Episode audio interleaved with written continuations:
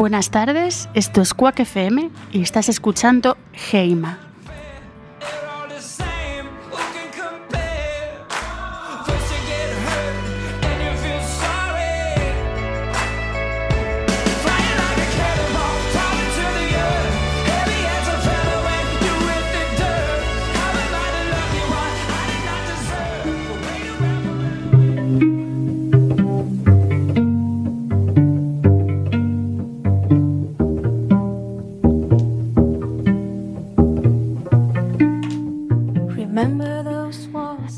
Imaginen por un momento que a los 20 años graban un disco sin mucho éxito de público, con lo cual siguen con su vida, y 30 años más tarde descubren por pura casualidad que ese disco no solo se ha vendido en cientos de miles de copias en la otra punta del mundo, sino que además allí es más conocido que el propio Elvis.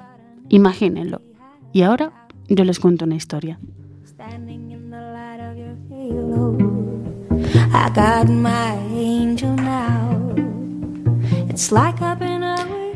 Corre el año 1968 y en un local de los suburbios de Detroit, el dueño le pide a un chico joven cuyas canciones conoce bien que actúe ante sus clientes y las muestre al mundo.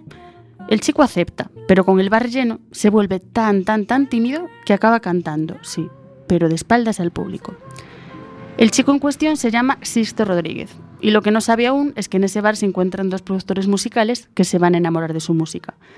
Así, en 1970, publica su primer disco, Cold Fact, y en 1971 un segundo álbum, Coming from Reality, ambos con nulo éxito en Estados Unidos, pero que arrasan en Sudáfrica y en Australia, donde llegan a publicar unos años más tarde un recopilatorio con las mejores canciones de esos dos álbumes.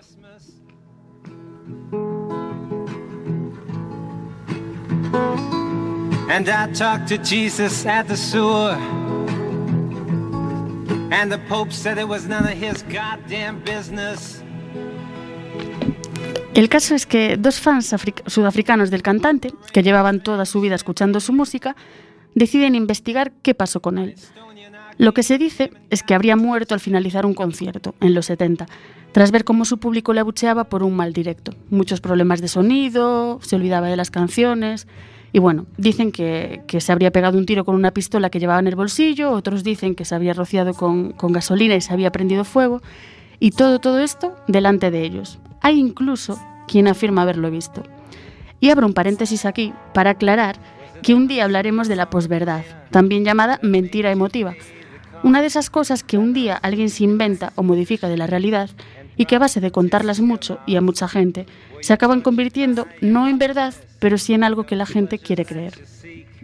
Digo esto porque Rodríguez estaba vivo. Nadie le había visto suicidarse entre el público porque siempre había estado vivo, en su casa del centro de Detroit, levantándose cada mañana para ir a trabajar como peón en el sector de la construcción e ignorando cómo su fama crecía y crecía a miles de kilómetros de allí.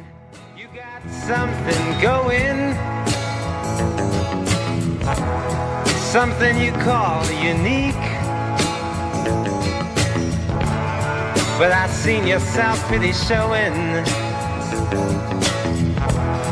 as the tears roll down your cheeks.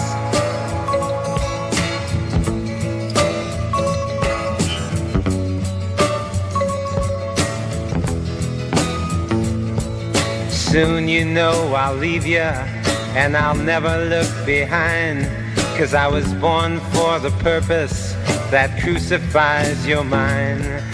So con convince your mirror as you've always done before. Giving substance to shadows, giving substance evermore.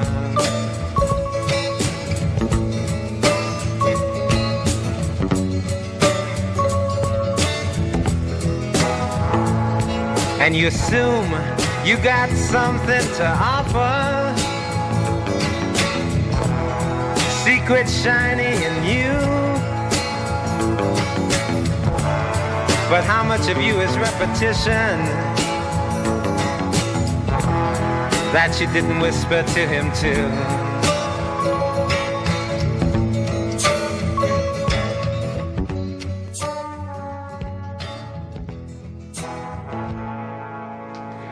Pero volvamos a los fans que deciden investigar. Uno de ellos, periodista, piensa en publicar un reportaje sobre el artista como homenaje, por todo lo que él había brindado a la música y por todo lo que esa música ayudó a mucha gente en su momento, incluso en los 70, incluso en pleno apartheid. Es así como, buscando en el libreto de un disco que se había reeditado de Rodríguez, acaba contactando con el otro seguidor. Y este otro seguidor había ayudado a escribir ese libreto después de muchos años de su vida buscando a este hombre. Cuenta que de otros grandes artistas era fácil conocer datos o saber más de ellos, de su historia, gracias a revistas y a otros medios de comunicación. Pero con Rodríguez, nada. Nunca había salido en ninguna parte. Nadie sabía nada de él y solo tenían sus discos, y en ellos una foto suya. Nada más. Y es más, había que fijarse en la letra pequeña de cualquiera de esos discos para ver su nombre completo. En algunas partes aparecía Jesús Rodríguez, en otras Sixto Rodríguez, y nadie tenía muy claro ni su nombre completo, ni quién era, ni dónde estaba, qué había sido, de él o en qué lugar se había suicidado. Así que juntos estos dos seguidores deciden empezar a diseccionar todas las letras de cada una de las 25 canciones que sumaban los dos álbumes juntos y empiezan a notar todos los lugares que allí se mencionaban. No era mala manera de empezar. Sabían dónde se había grabado el disco. Bueno, no exactamente dónde, pero sí con qué compañía. Y sabían que esos lugares que Rodríguez mencionaba en sus historias probablemente eran reales, convivencias igual de reales, que probablemente eran las que le habían impulsado a escribir. Hospitals for flowers, the matron ladies cried. Itchy trigger fingers as our caravan waltzed by.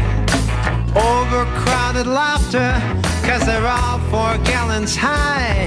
On Hakey suburbia, bus to ride.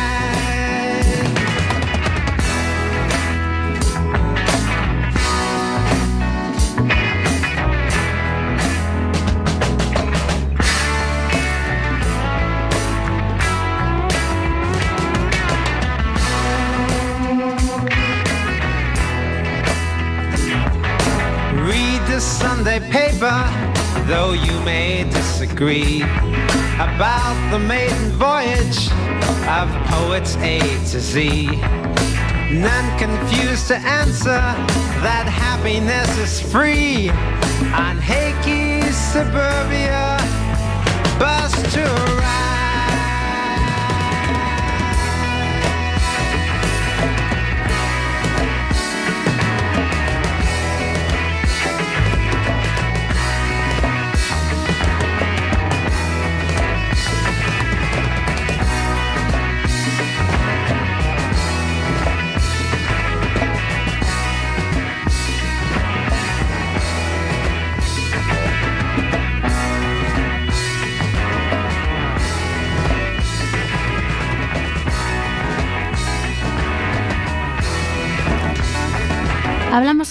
De que estos chicos anotan todos los lugares que se mencionaban en las canciones de Rodríguez y una vez tenían esa lista de lugares, solo quedaba o viajar hasta allí o buscar a alguien que estuviese allí y empezar a preguntar. El éxito de esa investigación fue nulo. Nadie sabía quién era Rodríguez, así que aprovechando que era el año 98 y que Internet empezaba como a extenderse, publican en la red su historia y preguntan a todo el que, perdón, a todo el que estuviese leyendo si podían dar alguna pista sobre el artista y sobre su muerte. Para poder escribir su historia completa, hacen esta web y la llaman The Great Rodríguez Hunt, como a la caza del gran Rodríguez. Pasa tanto tiempo sin que tuviese ninguna noticia que ya no saben dónde buscar y entonces están a punto de rendirse. Pero entonces, casualidades de la vida, y tres años después, imagínense tres años intentando o esperando noticias, una de sus tres hijas, una de las tres hijas de Rodríguez, llega por puro azar a esa página y deja un comentario. Escribe, me llamo Eva, Rodríguez es mi padre y está vivo. Les deja también una dirección y algunos teléfonos y así, por primera vez, a los dos investigadores se les abre todo un mundo. Pensaban que con el relato de su muerte completarían su historia y todo habría terminado, pero estaba pasando todo lo contrario, y esta historia acababa de empezar.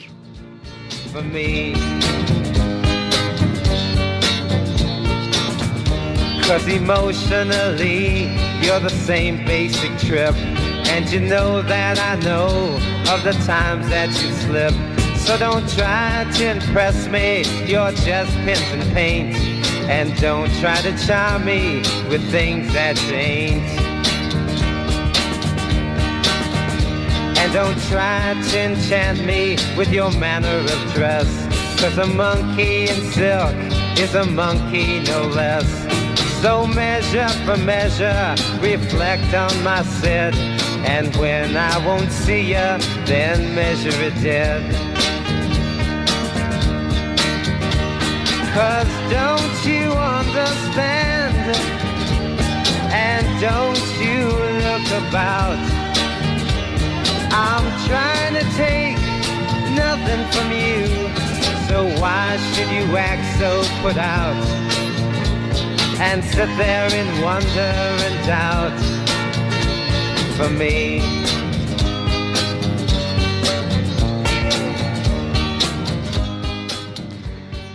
Un día, a la una de la madrugada, en casa de uno de esos chicos suena el teléfono. Lo descuelga su mujer porque estaba en su lado de la mesilla. La mujer se queda con la boca abierta, se gira y le dice en bajo, creo que es él. Él, evidentemente, era Rodríguez, el mismo que había escuchado tantas veces en muchas canciones. Esa misma voz le estaba llamando al teléfono de su casa. Habla con él, deciden quedar en Detroit, los chicos viajan hasta allá y le conocen personalmente. Le entrevistan y en esa entrevista, ante unos ojos atónicos, atónicos, perdón, atónitos de Rodríguez, ya con 56 años, le cuentan que sus dos discos han vendido más de medio millón de copias solo en Sudáfrica. Y no solo eso, sino que en los últimos casi 30 años se había hecho tan famoso allí que circulaban miles y miles de copias piratas de sus trabajos por todo el país. Suponemos ante la imposibilidad de conseguir más discos, porque no lo sabía. Se dejaron de hacer y no lo sabía.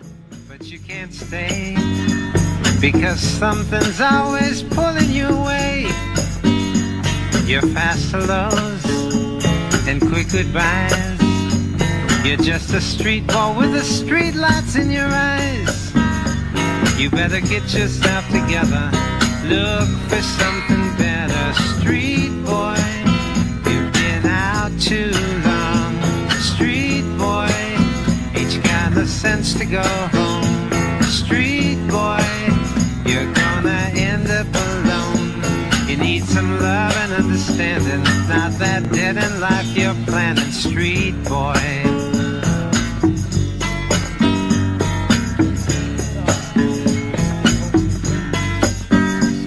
Your sister says that every week you just come home to eat and go to sleep. And you make plans you never keep because your mind is always in the streets. You better get yourself together. Look for something better, street boy. You've been out too long, street boy. Ain't you got sense to go home, street boy? You're gonna end up alone. You need some love and understanding, not that dead in life you're planning, street boy.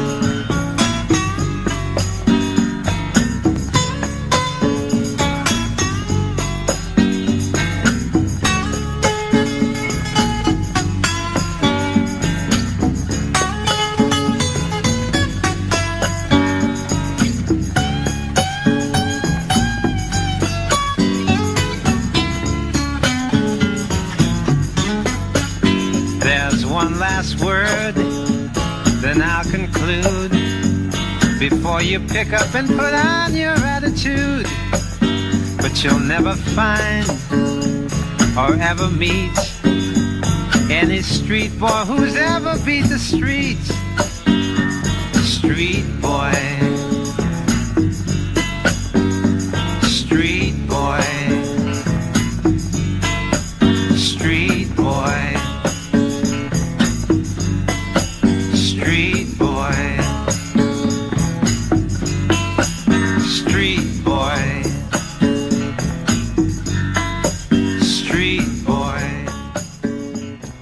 Cuando estos chicos le cuentan la historia a Rodríguez, la historia de su música allá en Sudáfrica, Rodríguez no solo no da crédito, sino que les confirma que jamás ha recibido ni un duro de los royalties por todas esas ventas.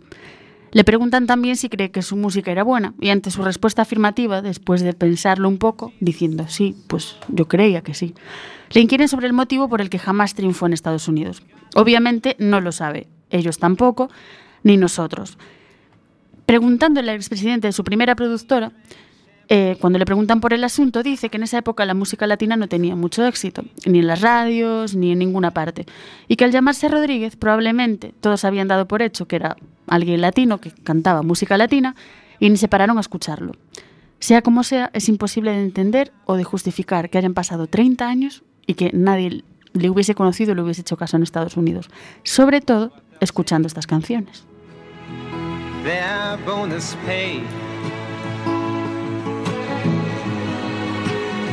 To Molly McDonald. Neon lady, beauty's that which obeys, is bought or borrowed.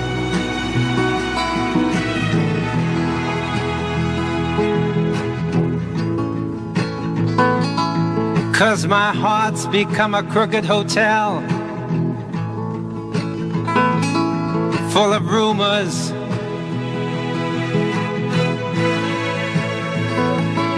But it's I who pays the rent for these fingered face out of tuners.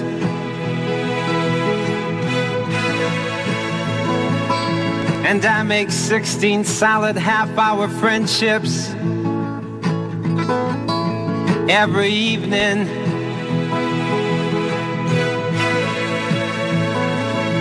Cause your queen of hearts, who's half a stone and likes to laugh alone, is always threatening you with leave. Ambos investigadores deciden que van a publicar su historia. Van a viajar por todo Sudáfrica, van a preparar allí dos conciertos y a ver qué pasa. Y lo que pasa es que el día que Rodríguez baja de su avión en Ciudad del Cabo no se puede creer lo que está viviendo. Masas de gente en la terminal del aeropuerto, dos limusinas esperando su llegada para recogerles y dan un par de conciertos para los que las entradas vuelan enseguida. En cada concierto, 5.000 personas. Caramba. 5.000 personas. Y después de eso vuelve, a su vida, vuelve a su casa, a su trabajo como peón de la construcción y jamás se ha hecho rico. De hecho, casi toda la totalidad de lo que ganó vendiendo entradas para esos dos conciertos y para algunos más que daría los años siguientes, tanto en Sudáfrica como por aquí, porque incluso hace dos años llegó a venir a- al Primavera Sound a Barcelona, porque fue cuando salió un documental que hablaba sobre su vida, que se llamaba Searching for Sugarman. Y al hacerse famoso el documental, ganar un Oscar, pues mm, le empezaron a llamar de más sitios. Pero todo este dinero que él consiguió lo donó a sus amigos y a su familia. Y sigue viviendo exactamente igual. Misma casa, mismo trabajo, mismo todo. Pero amando la música sobre todo.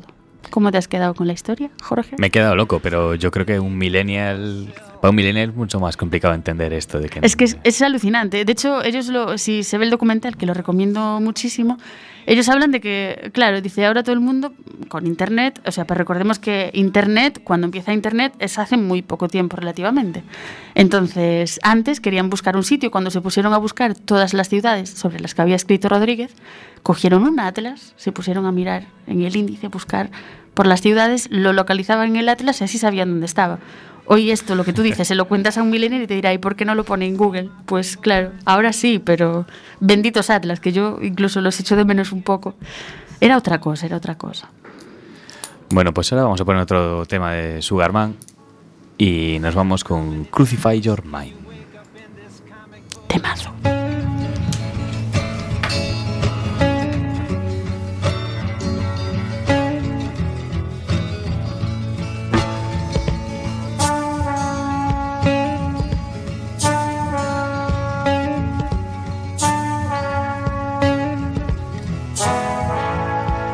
It a huntsman or a player that made you pay the cost?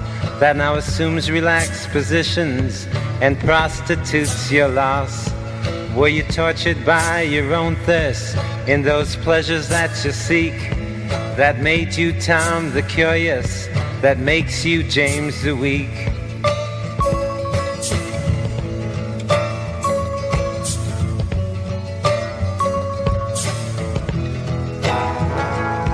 And you claim you got something going,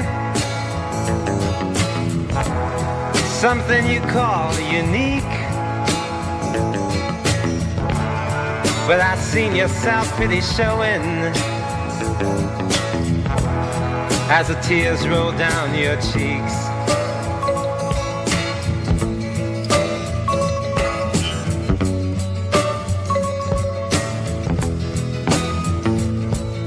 Soon you know I'll leave you and I'll never look behind. Cause I was born for the purpose that crucifies your mind. So can't convince your mirror as you've always done before. Giving substance to shadows, giving substance evermore.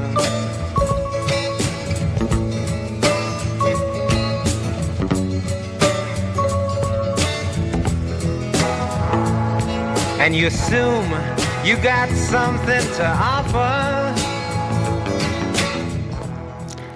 Bueno, pues ahora, y ya cambiando de tema, abriendo otro bloque, hemos pensado esta semanita, estamos intentando hacer como muchas secciones, luego pensar cuáles son las que más nos gustan o les gustan a ustedes, e ir pues como confeccionando el programa, tejiendo cachitos así de secciones que nos gustan. Y hemos pensado en una que espero que les guste, espero que participen, que se llama, se llamará La banda sonora de tu vida. Epa, ¿y qué es eso? Es, queremos que propongan, cada persona que decida participar, que nos propongan cinco canciones que forman parte de su vida, nos digan por qué son importantes esas canciones para ellos, y nosotros contaremos esa historia, las pondremos aquí, si está la persona, quiere acercarse, venir, contárnoslo, como quiera. Lo haremos también, si prefiere que la contemos nosotros, la contaremos nosotros, y pueden contactar con nosotros eh, en la página web de CUAC, en el programa Heima. Tienen allí una dirección de correo electrónico, sino por redes sociales también pueden contactar con nosotros. Y, y bueno, queremos que, que nos cuenten qué canciones son importantes en su vida. Y para empezar, para romper un poco el hielo, hemos decidido que nosotros íbamos a empezar. Íbamos a romper ese hielo y pues abrir las puertas para todo el que quiera unirse. Y nos vamos a abrir. Las vamos a abrir, las vamos a abrir. Entonces he pensado yo, le he dicho a Jorge, dime tú una canción que sea una canción de la banda sonora de tu vida, que te haya marcado, que te haya gustado, que te haya emocionado, lo que sea. Dime cuál es tu canción. Habrá muchas, pero una de ellas. También imagino que esto dependerá a cada uno el día que le pillen preguntándole. Pero bueno, evidentemente, evidentemente. Pero siempre hay unas que marcan más, yo qué sé, Mm. más la vida de, de uno, ¿no? ni por emotiva ni por alegre, creo que está esta canción creo que está en el medio. Y he elegido esta como podía haber elegido otra. Realmente elegí el autor. Que ¿Hubieses elegido otra otro día? Sí, probablemente sí. es que tiene otros registros muy diferentes y Claro. muy tal. Pero Seca Afonso, a mí Seca Afonso es que me encanta. o sea, es un... O seca Alfonso, como le llamo yo. Y hoy vamos a escuchar, voy a traer aquí la de Cantigas de Mayo. ¿Y por qué es importante esa canción? Eh, es porque creo que es de los autores con los que uno se hace mayor. Empieza a descubrir cosas diferentes. Qué bonito es tener un, eso, alguien con se- quien hacerse mayor. Se lo Mm, copia a Federico Lupi la frase, ¿eh? o sea, no es mía. Al gran Federico Lupi. Estuvimos hablando de él justo antes de empezar el programa. Y, y muy bien, muy bien traído aquí a, a colación. Y no, Pues- no vamos a decir de qué hablamos, pero cuando Pablo os mencione, tened cuidado. No, eso es que. No, antes había un programa que, que presentaba María Teresa Campos y era curioso porque cada persona que iba a ese programa era probable que falleciese tiempo después. Y estuvimos hablando de esas casualidades de la vida que hacen que alguien vuelva tal. Pero echamos mucho de menos a Lupi, lo tengo que decir. Hay un- una experiencia parcial a Campos ahora que es Aaron Ramsey, un jugador de fútbol que cada vez que marca un gol, que no es muy frecuente, muere un famoso. Es decir, ¿En serio? cada vez que marca un gol ya están todos temblando a ver que mirándose en los globos no, de pues oro. uno no, para no otro. queremos, no, no queremos ni saberlo, ni que marque, ni, ni nada. Si puede quedarse en su casita, pues viendo cine o leyendo su libro, no sé si hacen eso. no me voy a meter con el primer futbolista, sé que seguro que sí que lee. Eh, bueno, que me estoy liando yo. Ponlos la, la canción y luego me cuentas. Seca Afonso, Cantigas de Mayo. Ok. A minha amada lá para os baixos do jardim Dei-lhe uma rosa encarnada para se lembrar de mim Dei-lhe uma rosa encarnada para se lembrar de mim Eu fui ver o meu beizinho lá para os lados do passado eu fui ver o meu beizinho lá para os lados do passado. Dei-lhe o meu lenço de linho que é do mais fino bragal. Dei-lhe o meu lenço de linho que é do mais fino bragal. Minha mãe, quando eu morrer, minha mãe, quando eu morrer, ai choro por quem muito amargou.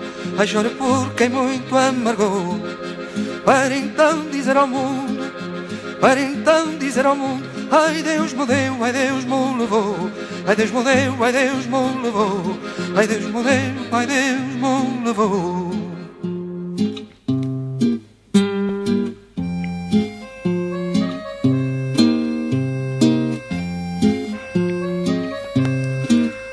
Eu fui ver uma donzela numa barquinha dormir.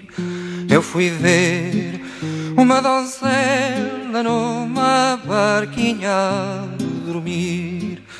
Dei-lhe uma colcha de seda para nela se cobrir. Dei-lhe uma colcha de seda para nela se cobrir. Eu fui ver uma solteira numa salinha fiar. Eu fui ver uma solteira numa salinha fiar. Dei-lhe uma rosa vermelha para de mim se encantar. Dei-lhe uma rosa vermelha para de mim se encantar. Minha mãe, quando eu morrer, Qué bonita canción, ¿eh? Es preciosa. Me la estás quitando ahora que estaba siendo más, más movida. Sí, ¿Y cómo sí. la descubriste? Bueno, porque Seca Afonso tiene un, un temazo con el que rompió las pistas de baile, que era Grandola Vila Morena, y bueno, entre eso y el YouTube, pues te pones a buscar más cosas y aparece. ¿Y esperas seguir envejeciendo con, con esta música? Sí, aparte creo que es de esta gente que tiene temas para todo, aunque lo encasillan por ser portugués en algo triste y tal, pero no, los portugueses también son divertidos. Sí, de eso voy a hablar, de que hay muchas cosas, ahora es más difícil con, con internet y estas cosas, que nos lleguen cosas de otras partes de las que casi no nos llegan. Es un de, de las que casi no nos llegan, digo. Es un delito que nos lleguen de Portugal, porque está súper súper cerca y no te da la sensación a veces de que aquí llega muy poca música portuguesa, muy poca literatura portuguesa. A mí me da la sensación. Se lo estás diciendo Cine a alguien que es, que es portugués. un friki de las cosas portuguesas y ya las busca por sí, Sí, mismo, pero tú, pero, es- pero por, tú y porque lo buscas, pero general, generalmente no es lo que más se comercializa aquí. A mí me da un poco de pena, porque no entiendo por qué. Y, esto lo voy a enlazar con, con mi canción, la que tengo muchas y me cuesta. Elegir una canción es como si me dicen, ¿quieres más a tu padre o a tu madre? Tengo que elegir y no, no puedo. Entonces dije, pues de todas las que tengo que han sido canciones de mi vida, voy a cerrar los ojos, pinchar en un dedo, o sea, poner con un dedo encima del folio la que parezca. Y salió The Scientist de Coldplay, que una vez escuché a Chris Martin, el vocalista de Coldplay, decir en una entrevista que se había inspirado para esta canción en un relato corto de Nathaniel Hawthorne, Hawthorne, que fue un novelista estadounidense de primera mitad del siglo XIX. Con esto quiero decirte que volvemos a lo mismo de que no llegan muchas cosas. Entiendo que era el siglo XIX, es más diferente, pero aquí yo creo que llegó muy poca literatura estadounidense y mm, eso, mm, poca, de, de manera muy tardía. Y, y es una pena realmente, porque este, por ejemplo, es un gran escritor. Y escribió, el caso, lo que enlaza con la canción, un relato que se llamaba The Birthmark, la marca de nacimiento. En este relato, mm, él contaba una historia de, bueno, de un científico, es que esto va enlazado con la canción, de un científico que, que bueno, se casaba con una chica bellísima que tenía una marca de nacimiento. Entonces le obsesionaba muchísimo la marca de nacimiento que tenía esa chica. Entonces empezó a inventar algo que, que pudiese borrársela. Estuvieron muchos años casados y la ridiculizaba todo el tiempo porque decía que le daba mucha vergüenza esa marca de nacimiento que ella tenía y que cada vez se hacía más grande. Al final de tantas cosas que intentó probar para quitarle esa marca de nacimiento, le mandó a tomar una pócima que se la iba a quitar. Efectivamente, le quita la marca de nacimiento y su mujer se muere. Se termina ahí el relato de una manera hipertrágica. Entonces Chris, Chris Martin decide que no debería ser ese el final de la historia.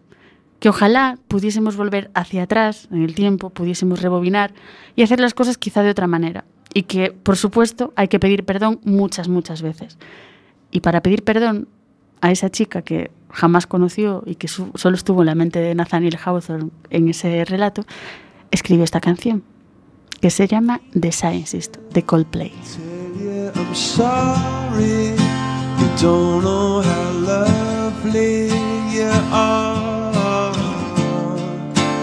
I had to find you and tell you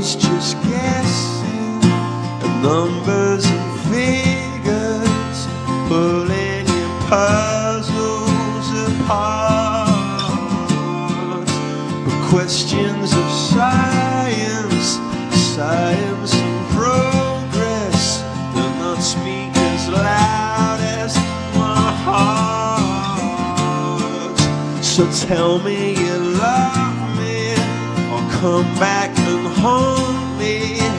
Oh, and I rush to the start, running in circles or chasing our tails, coming back as we are.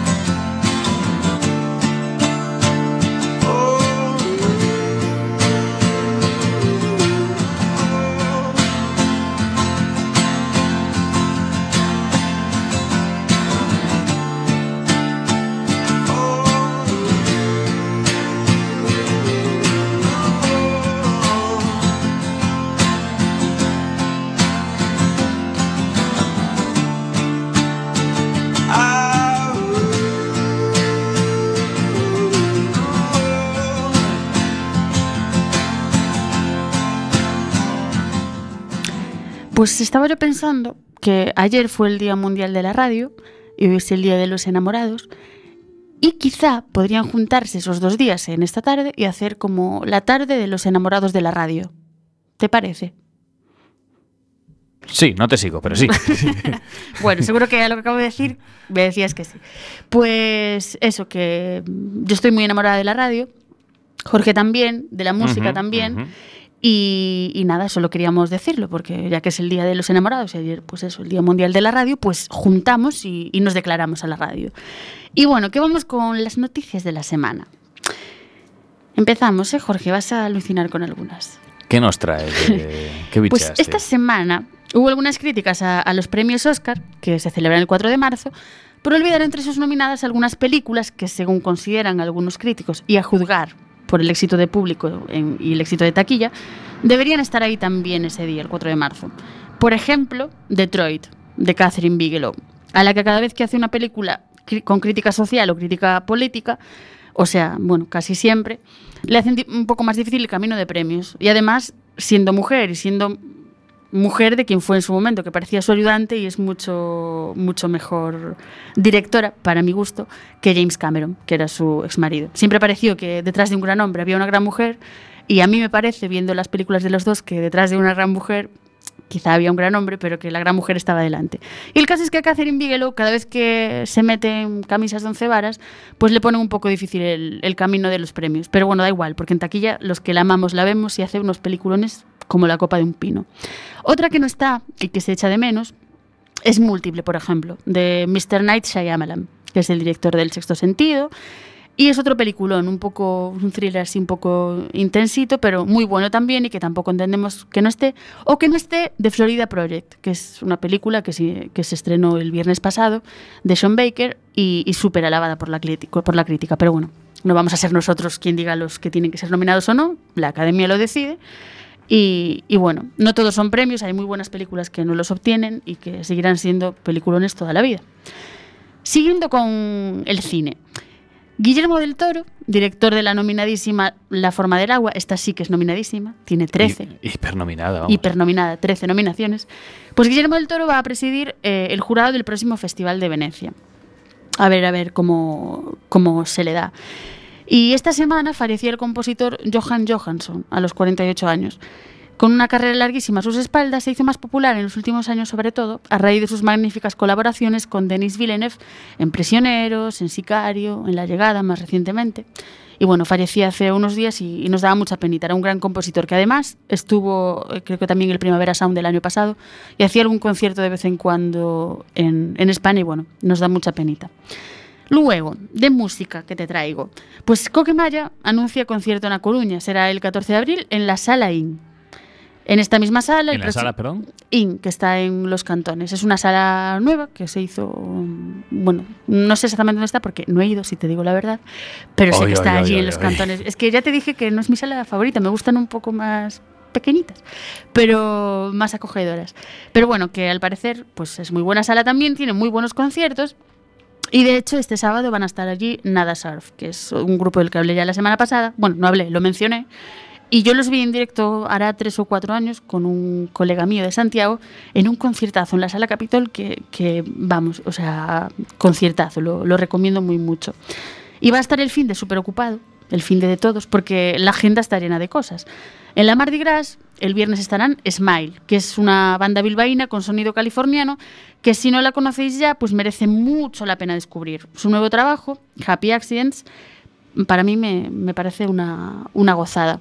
Y el sábado en ese mismo escenario estará Nexit, que es la banda residente de, de la sala y que yo personalmente no me canso nunca de ver, porque me parece que hay más rock en sus conciertos que muchos discos de grandes artistas. Me, me podrás decir uno y te diré yo, pues hay más rock en los conciertos de Exit.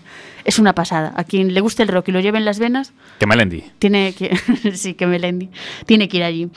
Y, y nada, eh, pensarás que la sala Mardi Gras, eh, o sea, que, es, que tengo participaciones o acciones o algo allí, pero os prometo, y te prometo a ti, Jorge, que, que no, que no. Pero bueno, hacer una programación que, que madre mía. Y nada, este mes estrenó en televisión Let's Play 2 en Movistar Plus. O sea, que los que no tengamos, ahora te cuento, los que no tengamos Movistar Plus, mm, los pobres, tendremos que esperar un poquito más para verlo en otra parte. Eh, pero bueno, en- supongo que no tardarán en estar en YouTube como el anterior documental de Pearl Jam.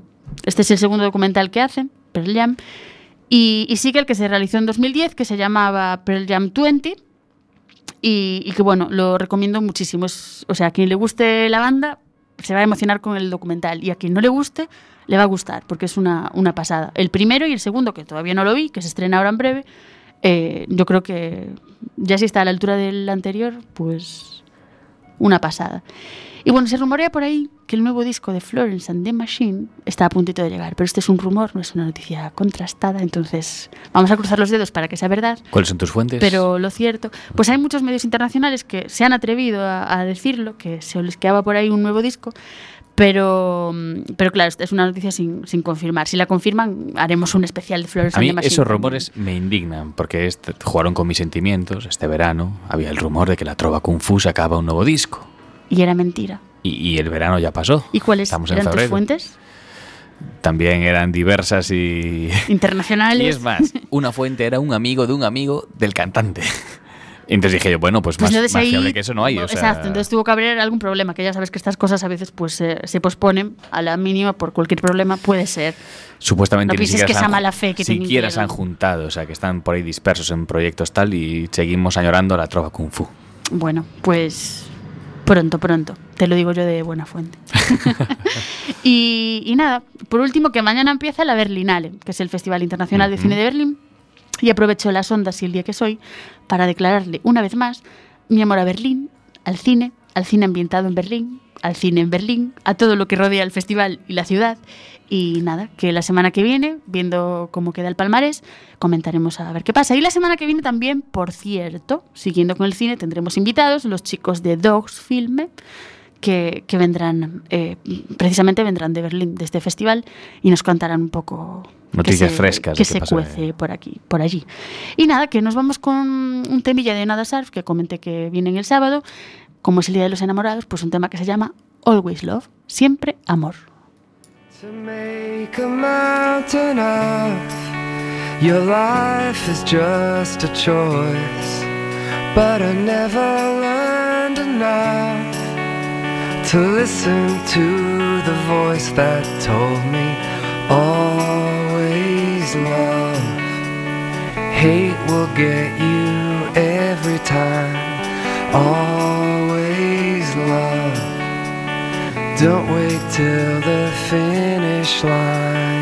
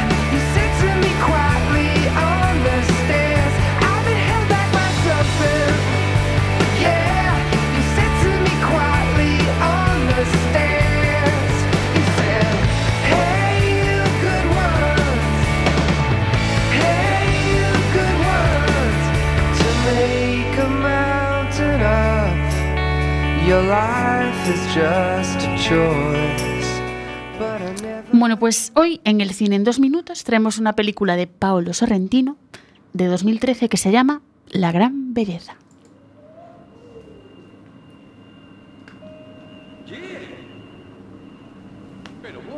¿Qué te trae por aquí? Arturo, ¿qué haces tú aquí? ¿Cómo que qué hago? Estoy probando mi espectáculo de magia. Justo este es el número de mañana por la noche, la desaparición de la jirafa. ¿Puedes hacer desaparecer esa jirafa? Pues claro que puedo hacerla desaparecer. ¿Puedes hacer que yo desaparezca? Pero Jeb, ¿tú qué crees? Si pudiese hacer desaparecer a alguna persona, ¿crees que todavía estaría aquí a mi edad jugando a esto? Solo es un truco. Solo es un truco. Solo es un truco. Jeb. Romano, ¿cómo ha ido? Bien, han aplaudido. Me alegro mucho. ¿Y por qué estás tan triste? No estoy triste. ¿Qué hace esa jirafa ahí? Están probando un espectáculo. Te prometo que mañana iré a verte. Mañana no haré el espectáculo. Pero si has dicho que ha ido bien. Me voy, Jeb. Al pueblo con mi familia, para siempre. No voy ni a pasar por casa, lo voy a dejar todo. Jep, hace 40 años que vivo en esta ciudad. Y he estado pensando que... El único que se merecía una despedida eras tú. ¿Pero por qué te vas? Romano, dime por qué te vas. Roma me ha desilusionado.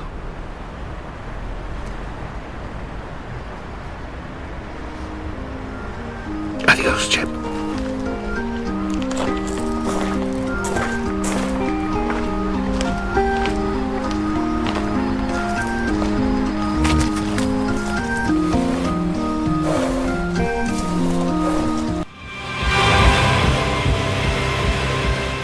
¿Qué te ha parecido, Jorge? Bueno, esta peli me parece fascinante. Es- Aquí no. Eh, es- yo creo que es la típica película que a la al 60% de la gente igual no le gusta, le parece un Es que no es, no es la película, es el director. Dicen que leí una vez que, que a Pablo Sorrentino o se le quiere o se le odia. Y a veces, Joder, que las va buscando. eh, exactamente, y a veces hay mucha gente que le odia en un primer visionado. Y yo siempre digo que hay películas que hay que ver dos veces. En un primer visionado puedes no odiar a alguien, pero sí que no te guste. Y en un, segun- un segundo visionado enamorarte de él. Pasa, a veces pasa. A mí con Sorrentino ya no me pasó porque me enamoré de una primera vez, pero es cierto que siguiendo un consejo de, de Carlos Bollero, que él la había visto en el, en el Festival de Venecia, no le había gustado nada y, y dijo en plan, voy a, ver, a hacer un segundo visionado porque si no mi crítica será muy mala. Hizo un segundo visionado y dijo que se quedó embaucado, porque Roma te embauca, Sorrentino te embauca, las imágenes, la música, los diálogos, las reflexiones, lo que dice sin decir. Y, no sé, no sé a ti qué te ha parecido. Bueno, y aparte, evidentemente, los contrastes casi psicológicos de... La, la escena es dantesca, eh, mezclar esa magnificencia de Roma con las Sí. fiestas que organizaba Jeff Gambardella en su Sí. ático. eh, que- Que de hecho es un, un personajazo, o sea, es un caramelo para quien sea actor. Yo creo que, que el personaje de Jeff Bardella es, es, o sea, es increíble porque, porque no sé, no Eh, sé. Eh, aparte es el, es el típico papel que ya mata al actor, porque es muy complicado después de ese que, que lo veas. Por ejemplo, en otra película de Sorrentino, Sí, creo que hace de, Hace en todas, salen todas las películas de Sorrentino. En de la gran... contable de la mafia, algo así, que vive en Suiza, algo así. creo Sí, que- también hizo de... Pero eh, era Gambardella, tío.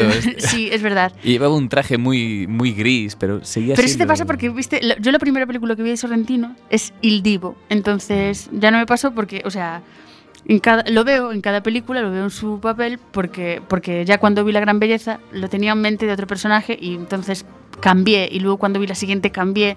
Y lo veo siempre en su sitio porque me parece increíble. Y tengo que decir que para mí Sorrentino supone enamorarse del cine una y otra vez. Pero una, una y otra vez.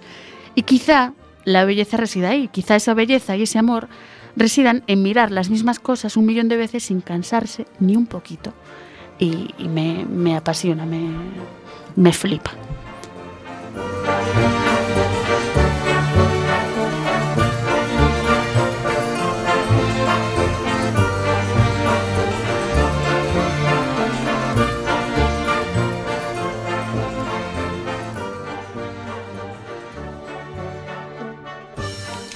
Bueno, pues ahora, haciendo un homenaje a Julio Cortázar y a Rayuela, su obra más famosa, que a mí me encanta y sé que a Jorge también, porque lo, lo hablábamos antes del programa, de hecho.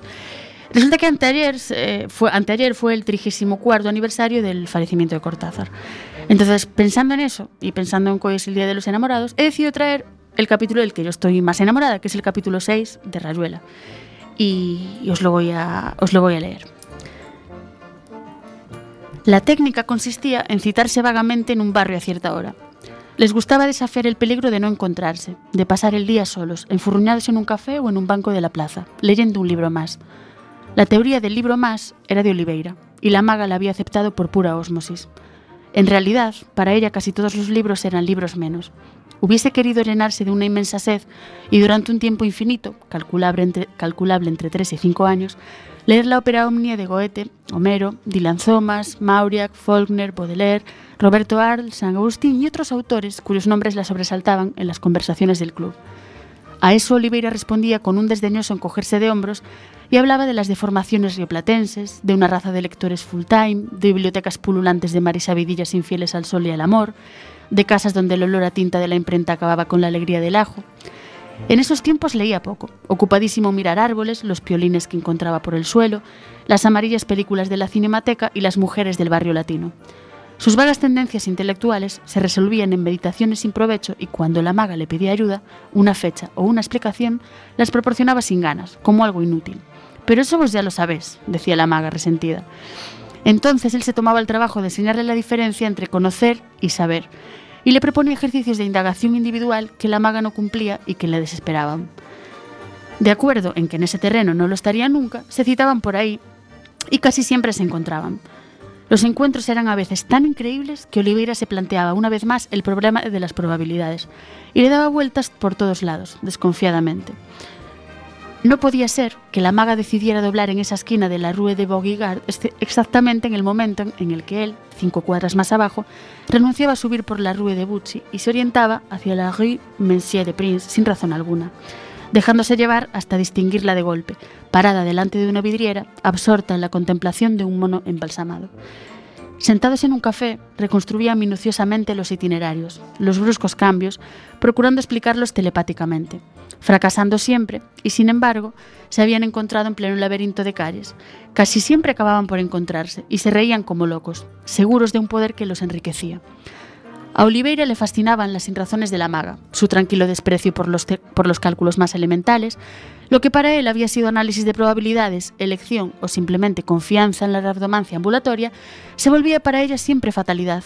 ¿Y si no me hubieras encontrado? le preguntaba. No sé, ya ves que estás aquí. Inexplicablemente, la respuesta invalidaba la pregunta, mostraba sus adocenados resortes lógicos. Después de eso, Oliveira se sentía más capaz de luchar contra sus prejuicios bibliotecarios, y paradójicamente, la maga se rebelaba contra su desprecio hacia los conocimientos escolares. Y así andaban, Panchan Judy, atrayéndose y rechazándose como hace falta si no se quiere que el amor termine en cromo o en romanza sin palabras. Pero el amor, esa palabra.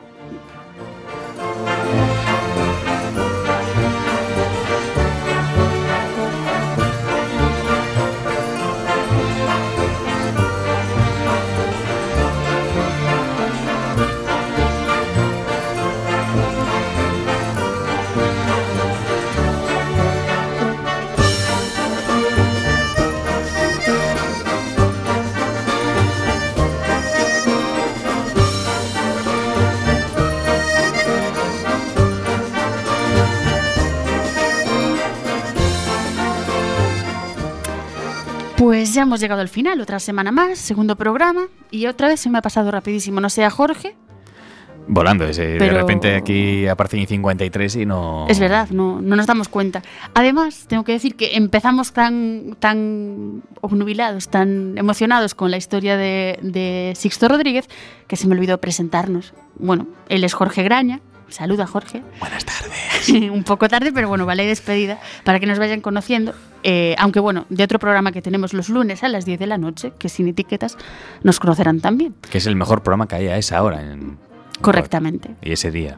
De hecho, ha ganado un premio reci- recientemente porque era el programa más escuchado de Quack, que lo tenemos que decir también. No solo todos son premios para el cine, hay premios Bueno, para la radio también. Bueno, y también hay que resaltar que sin comer o ni beberlo, coincidimos en nuestro libro favorito, de Rayuela, sí, es verdad. y que sin querer hemos metido música de fondo una canción que ocurre en París como Rayuela. Sí, correcto. Dios, es- es- Y, y también que los dos nos gustaba la gran belleza y que, o sea, es... Mm.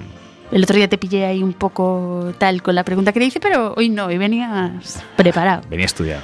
Pues nada, que nos vamos, nos despedimos, nos vemos la semana que viene, pero antes tenemos que hacer fe de ratas, porque la semana pasada, eh, hablando de los premios Mestre Mateo, dije que eran el 4 de marzo, el día que, que eran los Oscars también, y no, son el sábado 3 de marzo.